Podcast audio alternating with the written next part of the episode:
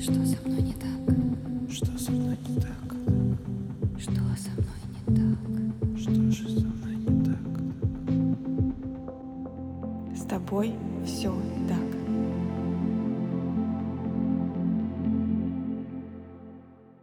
Всем привет! Меня зовут Евгения Романова. Я практикующий психолог и автор подкаста «С тобой все так», который посвящен психологическим травмам и их влиянию на жизнь человека. С тобой все так.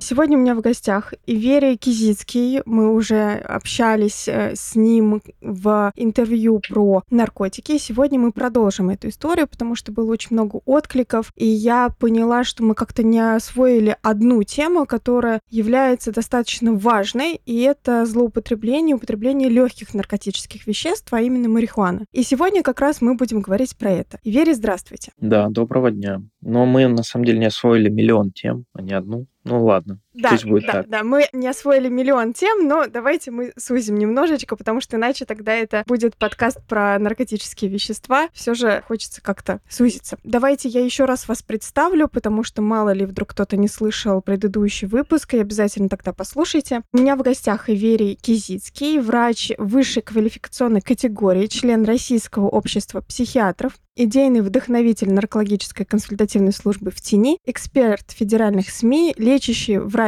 Паши Техника и многих других представителей андеграундной субкультуры. И, собственно, как я уже сказала, марихуана. О ней ходит очень много разного. И что есть лечебная марихуана, и вообще это не наркотик, и ничего в ней плохого нет, и вообще о чем вы говорите, ну, покурил я травку, я от этого не стал наркоманом. И я хочу начать именно с этого, действительно ли это так, чтобы мы с вами развеяли этот миф и как-то вообще, в принципе, поняли про марихуану чуть больше. Мифов действительно очень много. К сожалению, моему большому врачебному наркологическому сожалению, это настолько тотально, вот это распространение мифов, что опускаются руки даже. Поэтому еще раз выражаю вам благодарность за ту небольшую возможность хоть немного света пролить, да, те обстоятельства, в которые мы зажаты. В чем основная причина? Мое мнение, а я начну с этого. Она заключается в том, что много лет в информационной среде велась целенаправленно, профессионально, массивно политика рекреационного, якобы безопасного, контролируемого употребления. Я имею в виду пропаганда существования такого способа употребления марихуаны. Наркотиков вообще, кстати. Ну и уж, конечно же, марихуана. Вот этот миф, который вы упомянули о том, что дудка не наркотик, прошу прощения, он порождение журналистов. Угу. Ни для кого не секрет, выходили же материалы, да, там на Лента.ру, еще где-то, как маркетплейсы, да, теневые, нанимали целые редакторские отделы с высококвалифицированными журналистскими кадрами, которые писали множество статей и материалов, там даже очень интересных, но, естественно, лженаучных, о том, почему можно покурить. При этом это совпало с тем, что во многих развитых и не очень странах мира да, этот наркотик легализован. И это вроде бы аргумент да, к тому, что это действительно безопасно и так далее. Но на самом-то деле легальность вообще не имеет никакого отношения к медицинским знаниям, и никак не противопоставляется, не дополняет, не объясняет, никак не связано с реальным положением дел. Пример обратный сразу, пожалуйста, алкоголь. Алкоголь тоже легален вообще во всех странах мира, по-моему. Ну, за исключением ультрамусульманских там каких-то. Опять же, мы сейчас просто можем свалиться в тему вреда алкоголизма, но я надеюсь, для большинства наших слушателей не секрет, что алкоголь – это опасный нейротоксический яд, да? Но он легален. Это не пищевой продукт, но он продается в продуктовом магазине. Это основная причина смерти в стране. Тем не менее, можно купить, пойти. Поэтому причина легализации в развитых странах лишь финансовая. Или еще иногда говорят понижение вреда от других наркотических средств, что тоже, в свою очередь, очень спорно. Считается, что если ты куришь травку, то ты даже не бухаешь, например. Или куришь травку и уж тем более не употребляешь ничего другого. Но в то же самое время существует ровно обратное мнение, которое более обосновано, что марихуана – это входные ворота в такую историю, как наркомания. Поэтому мы находимся в очень удручающем положении, которое просто говорит о том, что на сегодняшний день разрастание проблемы наркомании только увеличивается. Все стало еще хуже за последние 50 лет. И в том числе в вопросах употребления марихуаны. Я имею в виду здесь уже то, что селекция и вот эта вот гроверская, да, уже наука о выращивании марихуаны тоже не стоит на месте. И сейчас марихуана далеко не та, которая росла те же 50 лет назад просто в дикой природе. Те сорта, которые растут или растят, да, сейчас с помощью там удобрений, света, бесконечного облучения определенным частотным вот этим светом, идеальным для повышения содержания ТГК в растении, превышает десятки раз концентрация. То есть э, куст сегодня и куст 50 лет назад – это два разных растения, а значит дозировка и ее эффект для организма человека тоже несравнимы. Простыми словами, курили бы вы марихуану 50 лет назад, вреда было бы меньше, чем от той марихуаны ровно от того же объема вдоха в десятки раз вреднее это сегодня. Потому что содержание выше, а значит доза вещества, попавшего у вас выше, а значит последствия более пагубны. И считается, что вообще правильно, классификация – это психоделик. Что такое психоделический эффект? Психоделический эффект – это эффект, порождающий измененное восприятие реальности. То, что изменяет ваше субъективное и объективное. То есть меняются два мира. У нас есть пять органов чувств, да, через которые мы получаем какую-либо информацию о внешнем мире, и которая формируется в некое постоянство внутренней среды, да, вот этих ощущений, в которых мы находимся, меняется на каждом из органов чувств восприятия, что, естественно, оказывает тот же психоделический эффект на самую главную составляющую, которая делает нас человеком, на наше мышление. Психоделики, они чем опасны? Они вызывают психозы. А психоз — это всегда биологическая рана на таком органе, как мозг. Она опасна прежде всего вот этим, что можно перенести не один психоз. А перенося психоз, вы когнитивно снижаетесь от каждого психоза к каждому последующему. Снижение когнитивное – это, считайте, деменция. Ну, а деменция, я думаю, не надо объяснять, что такое. Это слабоумие, иными словами. Ослабоумливает, в общем марихуана, а слабоумливает через вот эти грезы. Откуда вообще есть история про то, что марихуана это не наркотик, на нее подсесть нельзя, и можно очень легко слезть? все, вот, что вы сказали, не так. Откуда угодно это история. Вы сейчас это сказали. Еще миллионы людей, которые так почему-то думают. Ну, я озвучил одну из причин, да, что был и продолжается массовый вброс, который легитимирует якобы безвредность но есть же специализированная научная литература. На нее почему-то никто не ссылается. Ни в одном учебнике по наркологии, раз уж вы с наркологом разговариваете, вы не найдете ни одной даже косвенно двусмысленной фразы о том, что это безопасно. Возникает вопрос, а важна ли вся остальная литература? Об этом если есть медицинская специализированная научная. Зачем нам вообще какая-либо еще информация? Ведь, э, как и в любой области медицины, никто же условно не читает какие-то источники по хирургии, если есть хирургическая литература. Вот то же самое. То есть, если бы брали все за основной источник э, научные статьи или хотя бы учебники,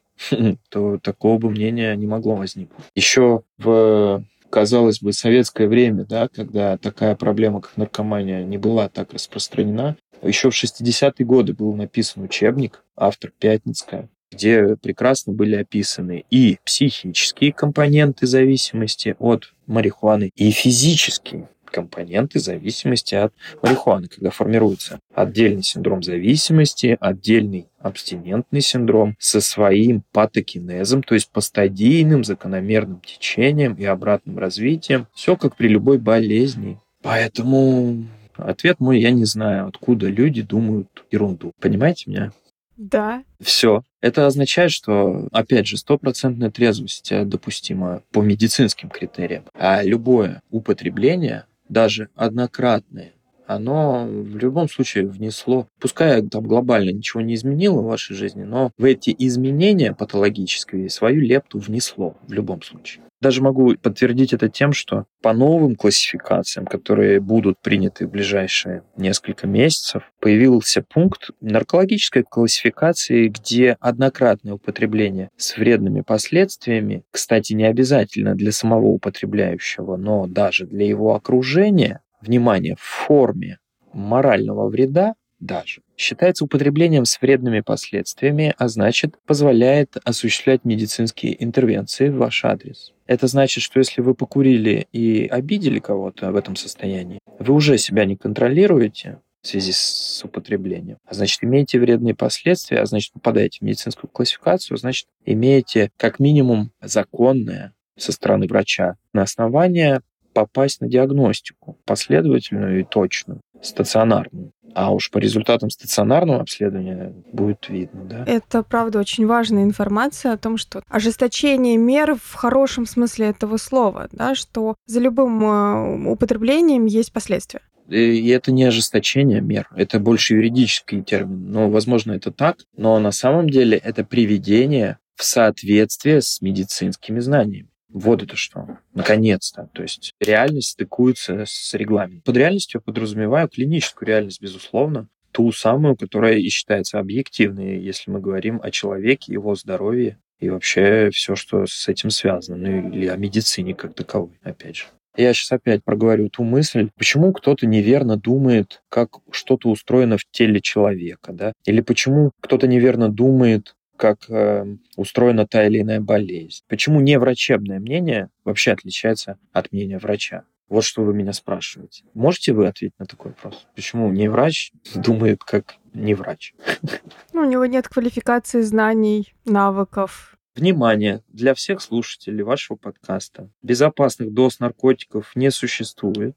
Все, что вы можете узнать на консультации у нарколога, это то, что наркотики очень вредны. Консультация 5000 рублей. На этом конец. Не нужно искать никакого смысла. Ну, серьезно. Можно перемывать э, множество нюансов на каждом из этапов, но сводиться все будет только к этому, поверьте. Это как рассуждать о том, почему нельзя колоть бензин в мышцы, или почему нельзя с разбега биться головой об стену. Ведь, в принципе, можно разогнаться и просто удариться, но все-таки нельзя. Но я специально гипертрофирую, но, поверьте, такая аналогия — это доказательство. После предыдущего выпуска было очень много разных комментариев по поводу того, что «да что такого? Врачи, они гипертрофируют. Ничего страшного, да. Почему, собственно, родился и этот выпуск? Потому что были как раз комментарии, ну, травка-то это не наркотик. Но есть же медицинская марихуана. И я предлагаю тогда поговорить как раз про эту историю, про медицинскую марихуану. Если отличие от э, наркотика, да, от немедицинской, в чем это отличие и вообще для чего она появилась?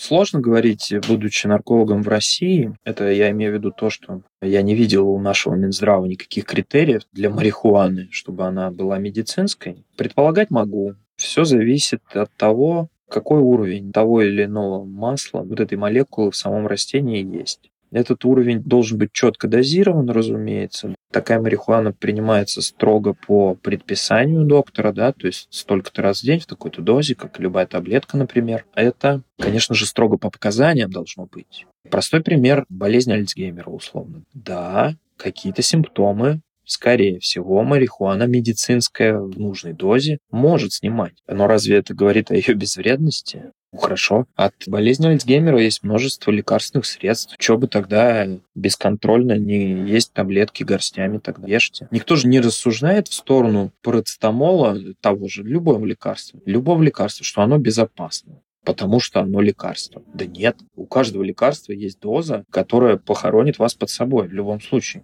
Я как бы сам себе сейчас противоречу, ага, типа, все-таки какая-то доза является безопасной. Да нет, какая-то доза просто вас не убивает. Ну, кто-то скажет, да, ну вообще нет максимальной дозы, приводящей к смерти у марихуаны. Наверное, она все-таки есть, во-первых. Она просто настолько большая, что столько просто невозможно покурить, не дав других осложнений, которые остановят ваше употребление. Тот же самый психоз или ту же самую дезориентировку в пространстве. Прежде чем умрете, просто дезориентируйтесь или там в окно шагнете. Опять же, если это можно считать прямым воздействием, да, оно скорее косвенное, ну и так далее. У морковного сока тоже есть смертельная дозировка, она составляет почти 12 литров. Я не представляю, кто может выпить 12 литров морковного сока. Вот та же история с марихуаной. Там точно есть эта дозировка, но понятно же, что при этом морковный сок не является каким-то лекарством, но очень полезен. Та же история. Мы, получается, в парадигме, что если что-то не убивает нас так сильно, как героин, то это безопасно. Ну, я не знаю.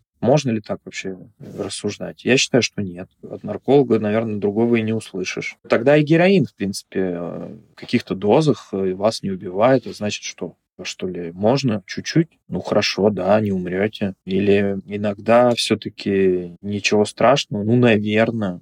Просто, видите, как наше тело человека, то есть тот скафандр, в котором мы живем, я уж даже психики не касаюсь, оно действительно очень сильное, очень сложно устроенное, миллионами лет опробированное, такое протестированное, да, в условиях изменяющихся достаточно агрессивных внешнего мира. Оно хорошо подготовлено к выживанию. Миллионы лет, да, люди живут на Земле. В каких условиях только не живут. Поэтому, да, надо постараться, чтобы его угробить. Марихуана здесь не самый серьезный фактор, снижающий здоровье. Это все, что касается физики. Окей. Если мы говорим о жизни и смерти, возможно, это безопасно. Вот так скажу. Но если мы говорим о психическом благополучии, то это точно небезопасно. Это совершенно точно э, влечет массу последствий. И самое меньшее из этого – это простые неврозы, неврозики. Не куришь, не спишь. Что это такое? Все вот, кто сейчас курит, прекрасно меня понимают. Ты когда не покуришь, ты не спишь. И не ешь, и потеешь, и раздражен. Что с вами? Ну что с вами? Трезвый человек сидит абсолютно спокойно. Он поспал, покушал и доволен жизнью. А вы не курили, поэтому вам плохо. Ну неужели это не вред? Это запускает поведение по добыче наркотика. Вы тратите какое-то время, значит, на его поиск. Пока вы находитесь в процессе поиска, вы в какое поле попадаете? В юридическое, уголовное. То есть вы вынуждены совершать уголовное преступление раз в какой-то период времени оставаться незамеченным для следственных органов в стране. Ну, я не знаю, это же тоже форма риска такая, да, только социального теперь. Это все та же история с употреблением. Это только утяжеляет как бы ваше положение. Потом, окей, вы нашли Э, возможность э, купить наркотик, остались в безопасности. То есть э, никто не понял, что вы нарушили уголовный кодекс, да, не пойман не вор, окей. Что вы делаете? Вы употребляете, и у вас теперь еще 2-3 часа вы находитесь в интоксикации. Да, у вас ушли бессонница, отсутствие аппетита, раздражительность и дисфория, да, вот это. Но теперь у вас психоделический эффект. Вы теперь расползлись кашей по плите, вы, значит, фантазируете какие-то вещи. Я сейчас с вами разговариваю, вижу, как муравей ползает по коврику для мыши. Под марихуаной можно далеко улететь, э, глядя на эти вещи, рассуждая о жизни муравья, развалившись вот так на кресле. По сути, что? Потратив время на эту интоксикацию, вы непродуктивны 2-3 часа. Что это значит? Это значит, что вы слабы. Это значит, что вы ну, вы скажете, что вы отдыхаете, но на самом деле вы ничего полезного не производите, как бы. Получается, нет прогресса, получается, нет силы. Все. Отсутствие силы – это слабость. Опять поражение. Вот это и есть контекст э, того вреда. Я уж молчу об отдаленных последствиях когда проходит 10 лет вашего курения. Там уже неврологическая симптоматика. Хорошо военным врачам, например, известно, что тот, кто курит марихуану дольше 5 лет, он вообще не способен к точным движениям. Ну, например, парни такие не могут быть снайперами. Ну, просто потому, что моторики не хватает. Понимаете, это неврология чистая. Вы с нарушением уже в нервной системе функционируете. Возможно, да, в обычной жизни это не сказывается так сильно, но тем не менее. А про психозы я говорю потому, что именно эти психозы мы видим здесь уже в клинике, в стационаре. Понятно, что такой пациент достаточно редкий пациент, который знаете, только марихуану курит, и все, даже алкоголь не пьет, и это действительно там контролируемое такое последовательное употребление, и даже не злоупотребление. Но чаще-то это что? Чаще поле, история поле, наркомания. И вот поверьте, нет обратной зависимости. Вот есть все наркотики и все пациенты, страдающие зависимостью. И вот все они курят марихуану. Нету ни одного, кто не курит. Героин плюс марихуана, алкоголь плюс марихуана, мефедрон плюс марихуана, кокаин и марихуана, марихуана, марихуана, марихуана, всегда марихуана. Из-за легкости достать или с чем связано? Я не знаю, вот нет, скорее из-за тех самых входных ворот, потому что в 14-16 за гаражами с парнями, слушая рэпчик, попробовал просто. С тех пор началось. На пожестче перешел попозже. Угу. А то так и никуда не ушло, потому что типа безопасно. И вы прям буквально с языка сняли мой вопрос по поводу обращение в стационар. Я так понимаю, что все-таки с марихуаной, когда вот просто марихуану курит человек, редкий случай. Смотрите, в стационар, да, есть еще амбулаторный прием. Амбулаторных пациентов, зависимых от марихуаны, больше. Они приходят уже с последствиями в виде чаще аффективной патологии. Я имею в виду депрессии, тревожные расстройства, нарушения сна, панические атаки и так далее. То есть пациенты уже понимают, что они зависимы от марихуаны, они хотят что-то с этим делать, но параллельно с этим их уже начал беспокоить их эмоциональный фон. Когда мы приступаем к лечению такого рода уже коморбидной патологии, то есть здесь два диагноза, да, психиатрический и наркологический, обязаны значит, пациенту назначить да, какие-то антидепрессанты или современные антипсихотики и параллельно вывести его в трезвость. Так вот, по сути, в эту трезвость невозможно выйти без поддерживающей психофармакотерапии. Абстинентный синдром настолько ну, дискомфортен для пациента, что его можно только лекарствами снять. То есть э, чаще это что?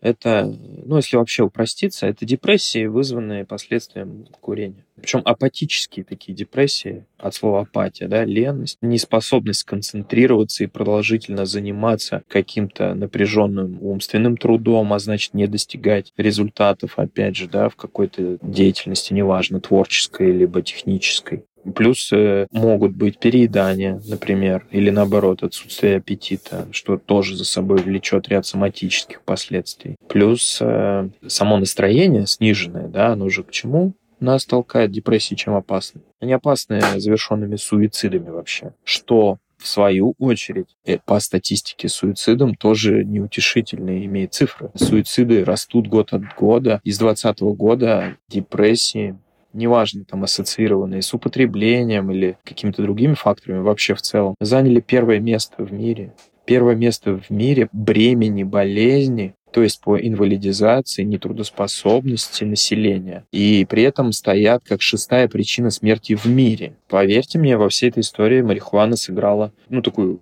главную роль одну из главных ролей. Вот так. Легалайз, который шагает по планете. Все знают, что в странах Азии сейчас ради туризма, да, очень много легалайза. Таиланд, там вообще все только впереди. Эта проблема будет расти. Но я не знаю, куда ей дальше расти. Она уже на первом месте, эта проблема. Гран-при мы ей вручим в итоге. Ну, хорошо. Получается, что когда идет злоупотребление марихуаны, то отходняк — это как раз депрессивное состояние, да, когда ничего не хочется, когда уже апатия. Да, вы сказали, это бессонница, снижение Это аппетита. уже последствия. Отходняк, он сам по себе отходняк. Он тоже похож там, да, на эти последствия, но это как бы третье. Есть отхода, а есть последствия. Это разные вещи. Тогда давайте еще раз поговорим про последствия. Депрессия. Аффективные расстройства, я об этом сказал. Угу. Это все пограничные состояния. Чаще всего аффективные. Не менее грозные, между прочим, потому что над аффективными расстройствами вообще отдельный стереотип висит неверный. И имеется в виду, что это тоже не считается болезнями, в свою очередь. Многие врачи считают, что депрессия не существует, например. Последний мой разговор с коллегой, судмедэкспертом, который говорил мне о том, что там, я занимаюсь какой-то ерундой, и какая депрессия вообще может быть странное да, умозаключение, потому что по такой логике тогда и смерти нет. Хотя мы стояли перед секционным столом на вскрытии от суицида, между прочим. Ну, короче, странно.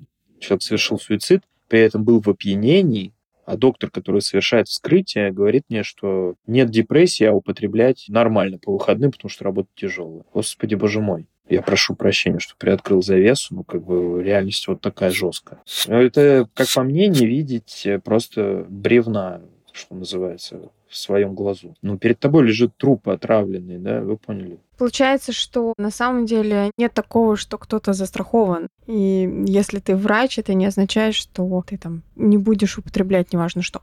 С врачами отдельная история. Они, наоборот, в группе риска. Все не очень хорошо, как бы. У моих коллег и коллег и других специальностей. Это все знают, это питает другой стереотип, что наркологи сами зависимые, сами сумасшедшие, там еще что-то. Это тоже правда. Половина точно с ума сошли от употребления, и все. Какие есть еще мифы про марихуану? Какие вы, может быть, слышали, знаете? Например, то, что она увеличивает творческий потенциал. Да, кстати, творческие люди. Им кажется, вот за счет как раз этого психоделического очень опасного эффекта, что это как-то может поспособствовать э, значит, пронзительности продуктов э, их творческих, да, которыми они пытаются заняться по факту. Это просто измененное восприятие того, что они делают то есть неадекватно усиленное, как бы. Ну, цвета поярче, да, концепция будто бы глубже, хотя ты в трезвости, а объективно она достаточно примитивна. При этом невозможность осуществлять сложные проекты. Вот кто такие употребляющие творцы. Сложные проекты — это не для них точно. Мифов, кстати, знаете, откуда, как мне кажется, миф «Трава не наркотик»? Откуда? Из фильма «Антикиллер», по-моему, российского, с Гошей Куценко. Он там это говорит. Да? Да, да. Не, на самом деле это же во многих э, и фильмах, э, я помню, раньше очень часто показывались люди, которые курят э, травку, и это, может быть, и успешные люди. Такой флер в фильмах, да, что там ты покурил, ты стал более свободным, и жизнь тебе, значит, все приносит на блюдечке с голубой каемочкой, она какая-то такая, есть она. Я помню, в фильмах раньше, по крайней мере, так было. Сейчас не могу сказать, что есть такая какая-то зависимость именно с кинематографом, но однозначно что-то такое есть неуловимое. Мы с вами в прошлом выпуске говорили про вот эту историю о том, что просто так объяснить, что это такое, очень сложно, да, и вот эта вот недоступность хочется попробовать понять. Мне кажется, оно навешивает такой ярлык. Вот знаете, что еще важно сказать? Я упустил это. Самые частые последствия или формы последствий при употреблении это помимо там психотических каких-то осложнений, это еще и паранояльные и тревожные расстройства. У кого как одно при этом другому не мешает. То есть человек, когда покурит, у него может усилиться его вот эта вот параноидная сторона мышления, которая заставляет его ощущать угрозу там, где ее нет, и пребывать в этом состоянии. Это может быть там по-разному взаимосвязано с теми обстоятельствами жизни, в которой находится человек, но это правда. То же самое с тревогой, которая точно усиливается при курении. Неадекват, то есть тревожный эффект растет. А значит, человек менее продуктивен. Всегда как будто бы на экзамене каком-то волнуется сильнее перед действительно важной встречей, чем следовало бы менее спокойны, в общем, эти люди. Более подозрительные и менее спокойны. Что за собой влечет следующие поведенческие нарушения, конечно же. Перестраховываться заставляет, перепроверять, переспрашивать, пере, пере, пере, пере, загоняя себя и других. А значит, в итоге что? Снова быть более слабым и менее продуктивным. Получается, что человек, который употребляет, у него же ну, меняется внутри головного мозга, меняется психика, нервная система по-другому начинает реагировать на периоды возбуждения и спокойствия, да, и вот парасимпатика и симпатика, они начинают работать совершенно иначе, да, и когда ты не употребляешь, у тебя просто не включаются эти механизмы уже в том виде, в котором они должны работать. В том числе реактивности вы имеете в виду, Да. реактивность организма меняется, да, да. И это тоже же вот, оно, допустим, на сон повлияло, да. Качество сна однозначно хуже, если не куришь, когда куришь. А значит, э, уже можно сразу говорить о том, а к чему приводят недосыпы. Пожалуйста. Толстые книги только об этом. Ничего себе. И здесь вообще лучше ничего сейчас не говорить, потому что мы утонем просто в массе этих возможных последствий. Просто сна нет да, должного. Ни по продолжительности, ни по глубине. Вот ты уже с синяками летаешь, работаешь хуже. И мы же еще при этом молчим о том, что, например, марихуана, она выводится из организма, если вы вдруг решили прекратить ее употреблять. Сколько? Вы вот знаете сколько? До трех месяцев. Например, если вы водите машину и при этом не курите, вы еще три месяца можете просто попасться. Или у вас просто есть там на работе периодические тестирования, все. Ну, то есть вообще непонятно, как можно курить марихуану, избегая вот этих вот каких-то контрольных точек со стороны государства или работодателя и закона вообще. То есть это всегда потенциальный риск, понимаете? И здесь надо, кстати, отдать должное. У нас на самом-то деле, может быть, не стоит мне это говорить, но я скажу, как есть, потому что не считаю нужным что-то умалчивать. На самом деле в России декриминализирована марихуана, как э, многие почему-то не думают. Что я имею в виду? Во-первых, у нас достаточно большой разрешенный вес к ношению, не влекущий за собой уголовного преследования. И он большой с точки зрения того воздействия, которое способна оказать на организм данная доза. Это первое. А второе, то, что никто же, например, не преследует пациентов наркологических клиник. Хотя почти у всех положительный тест. Никто не приезжает, не забирает. Получается, можно и носить, еще и быть в этом употреблении. И все зажато вообще в концепцию, что законно страдать как болезнью наркомания в нашей стране. За это тебе практически ничего не будет, если только это не ограничено должностными инструкциями, либо какими-то правилами, ну, в данном случае ГИБДД, который устав. И иными словами, опять же, это означает, что если вы постоянно курите и ходите положить и немножко носите с собой, ничего кроме штрафа в России вам не грозит. Вот что удивительно. Ну, Получается, все отдано на откуп человека. Вы, вы же понимаете, что если государство захочет, оно это просто вывернет наружу мехом э, за один месяц. Пример тому ковид просто. Когда за три месяца всех просто по домам посадили и все. И если ты выходил, у тебя автоматически списывались деньги с твоего счета. В Москве было так.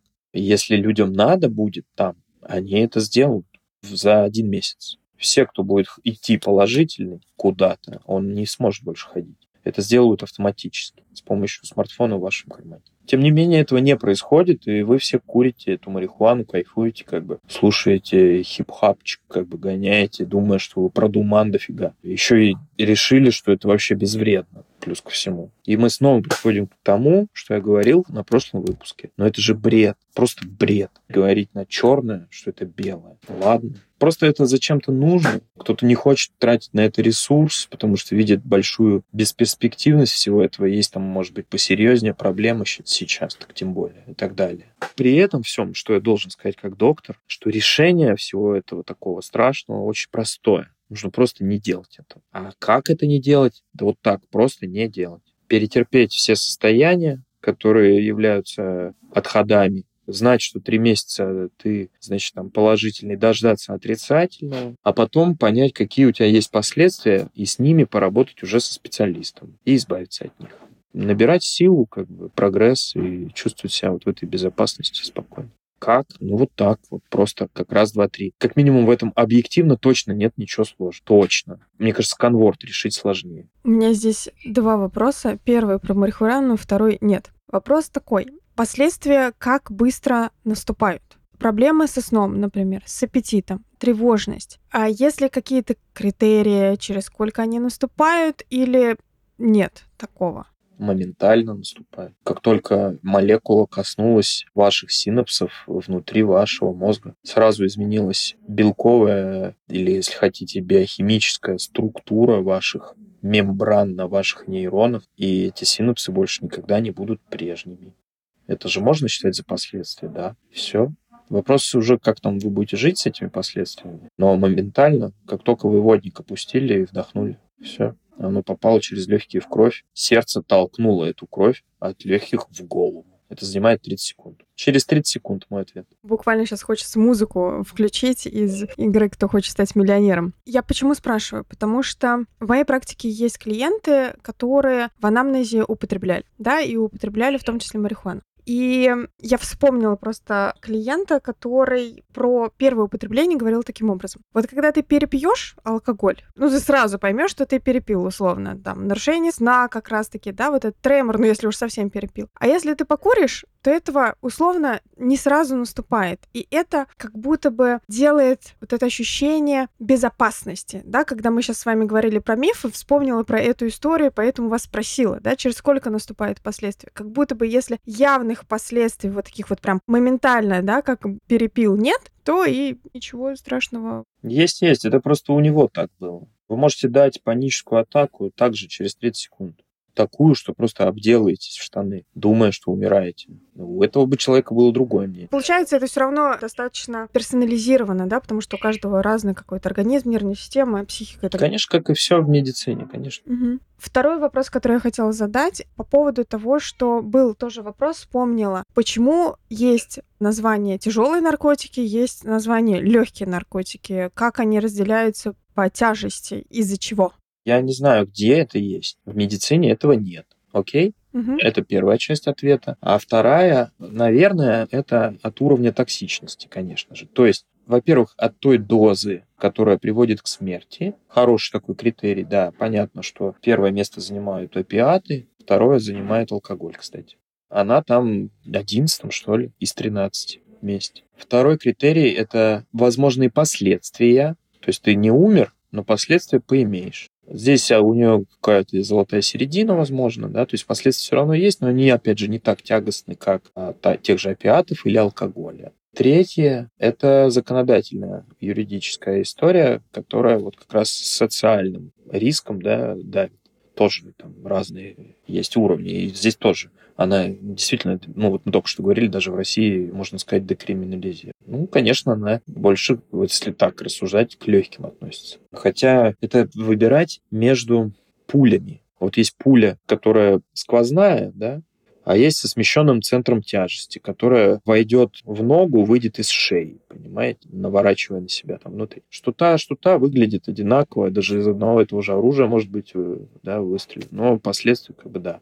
В этих вещах как бы выбираем, какую будешь э, получать пулю. Насквозь или вот такую? Ну, наверное, насквозь лучше, чем когда она наворачивает на себя внутренний орган. И последний, наверное, вопрос. Он немного отходит прям конкретно от марихуаны, но мне кажется очень важен в контексте того, что мы с вами обсуждаем уже два выпуска. Это то, что вы говорите про декриминализацию, про последствия, да, про то, что, ну, по факту человек сам определяет и важно не употреблять, тогда я начала размышлять по поводу истории, что на самом деле ведь об этом, ну, правда, мало кто говорит. Сейчас подкасты начали делать, в принципе, об этом начали говорить, про последствия злоупотребления и так далее. Ваше мнение, если вводить это на уровне, не знаю, как ликбеза в школах или еще что-то, есть ли тут какие-то нюансы и будет ли здесь эффективность? Конечно, будущее за профилактической медициной. Лучший способ предоставлять достоверную информацию. Достоверная информация содержится только в специализированных научных, медицинских, в данном случае, раз это медицинская проблема, источниках. Все. Я вообще надеюсь, что это будет сделано. Не просто же так. Опять же, да, мы уже говорили, это признанная наркомания вообще угроза национальной безопасности в этой повестке президентской до 30 -го года. Профилактическая работа, безусловно, имеет огромные возможности ну, как минимум, стопроцентно статистически снижает последствия. Ее надо вести. Я только поэтому согласился на такую вот нашу с вами беседу, что есть хоть какой-то охват, да, э, приличный, который позволяет слышать то, что говорит врач. Ну, понятно, мечтать-то надо о том, чтобы это освещалось как ковид, тоже много где об этом говорю, надо вот так. Показали президент, дальше рассказываю о том, что я вам тут рассказываю. Все. Вот так должно это, если мы хотим что-то с этим делать. И не столько как бы карать, руки отрубать, там, я не знаю, на пожизненно сажать, как делают в некоторых странах, сколько профилактировать, рассказывая просто как есть. Вот как рассказывают деткам в шестом классе про то, как устроена пися у дяди и у тети то же самое э, надо делать, как есть, типа, к чему это приводит и так далее. Я не знаю, я бы еще вот, э, кстати, сказал, что очень много романтизации же со стороны культурного кластера, так сказать поняли, да, и в кино, и в песнях, ну, повсюду, короче, есть э, вот этот романтический элемент, который заставляет сильнее желать подобное. Но это вопрос уже к работникам культуры. Я бы здесь вообще говорил уже, опять же, в рамках профилактики о том, что э, ко всем культурным работникам вопрос к их профессиональным навыкам, да, к той морально-этической составляющей, которую они транслируют через свое творчество, и как они отображают культурно-исторический контекст настоящего времени. То есть там вот этих бы трех критериев вполне бы хватило, чтобы тоже исключить фактор монетизации наркотиков, том числе марихуаны, в культуре. А, недавно смотрела для разбора сериал, совершенно новый, э, российский, где были сцены употребления, и это было как бы окей. Поэтому, когда я сказала, что этого стало меньше, беру свои слова обратно, нет. И это, конечно, правда очень грустно. Нам остается надеяться, что это стало меньше. Если сейчас какие-то профилактические действия, про которые вы говорили, может быть, есть какие-то мероприятия или такого ничего нет? Но на самом деле есть. Каждый районный нарколог каждого диспансера нашей страны раз в какой-то период времени на своем районе ходит в школу и рассказывает. По крайней мере, я ходил, когда работал участковым. Коллеги, которых я знаю, которые на участке работают, они ходят. И учителя даже это очень любят. Там дети в основном хихикают, я уже сказал, мы тоже хихикали, когда нам яичники показывали, а потом э, информация о том, что нужно пользоваться презервативом, мне очень помогла в жизни. Все равно это надо делать, это делается, делается. Это причем спускается сверху в качестве приказа от Минздрава. Есть такое. Но для этого надо ходить в школу, да, на занятия, как положено, хорошо учиться. Просто есть кадровый дефицит очень большой в наркологической службе, и, возможно, не везде это происходит, но, тем не менее, такая практика точно есть. Иверия, я вас благодарю за это интервью, потому что... А я вас. Мне прямо хотелось поговорить честно. И я понимаю, что мы еще не охватили очень много пластов и других видов употребления. Даже про наркотики мы не все здесь поговорили. Здесь есть еще о чем говорить и говорить и говорить. Все же то, что мы потихонечку как-то приоткрываем вот эту тайну, скажем так, да, чтобы она стала не такой манкой, и все же увидеть варианты последствий того, как оно на самом деле есть, пусть она неприглядная, но правда, это правда очень важно. Да, спасибо вам большое. Если что, обращайтесь всегда на связи, пожалуйста. Хорошая фраза от нарколога, если что, обращайтесь. Поэтому да. точно обращусь, и мы с вами сделаем что-то еще подобное. Я благодарю всех слушателей за то, что задаете вопросы, и от этого рождаются такие интересные интервью. Задавайте, я обязательно передам, и, возможно, мы сделаем что-то еще подобное. Спасибо и до встречи. Пока.